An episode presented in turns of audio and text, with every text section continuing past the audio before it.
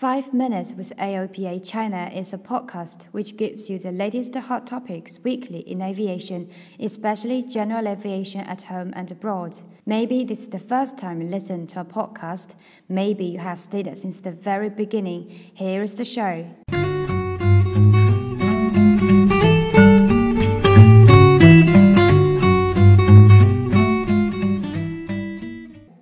Everyone, this is Claire. Welcome to 5 Minutes with AOPA China. You're with me and Nick. Hello guys.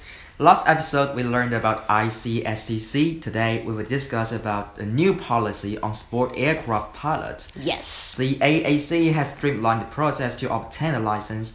It's much easier to become a sport aircraft pilot now. So I, I wonder how much easier? Simply put, no knowledge exam and no medical certificate. Ah, you sound very excited. No knowledge exam. This could be a controversial topic for some people. So what do you think? You know, when I first heard of it, I couldn't believe it until I saw the official document. yes, I thought it was a fake news, you know. Fake news. that term is really catchy these days. Thank you, Trump.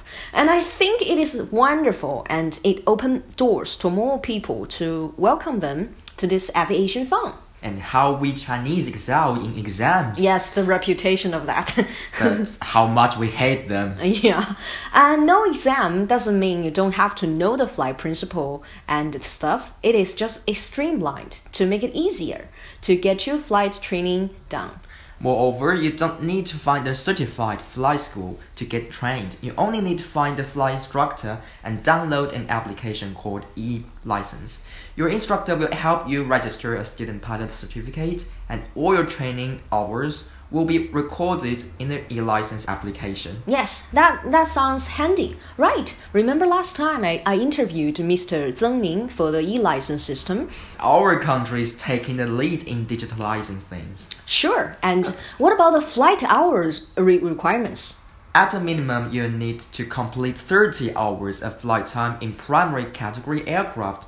15 of those hours must be with an instructor, and at least 5 will be solo flight hours. Don't, don't hold yourself to these numbers, they're minimum hours, and most people take a little longer to learn how to land the aircraft and to be comfortable with flying in general. Yes, uh, I agree. And always remember that regulations are just for the uh, threshold and the minimum, the least requirements. We should set higher standard for ourselves. And student pilots must take two hours of cross-country flight training and three hours of night flight. But low altitude airspace is not so open in China.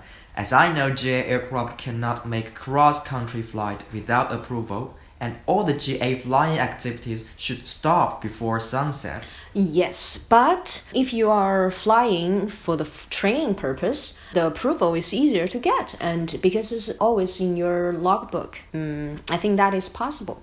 And one step at a time, and we ne- really need to prepare for a brighter future. Yeah, um, And when the chance visits you, seize it tightly. So, to conclude, for the sport aircraft pilot license, flight instructor is the key. If you are not sure where to find them, ask around at your local GA airport. If you don't know where to find GA airport, ask us. That's right.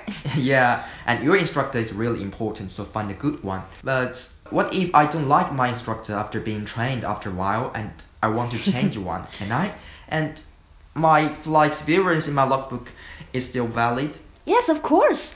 Uh, the flight experience in your logbook will stay with you. So if you end up with an instructor that you don't like, you reserve the right to find new ones.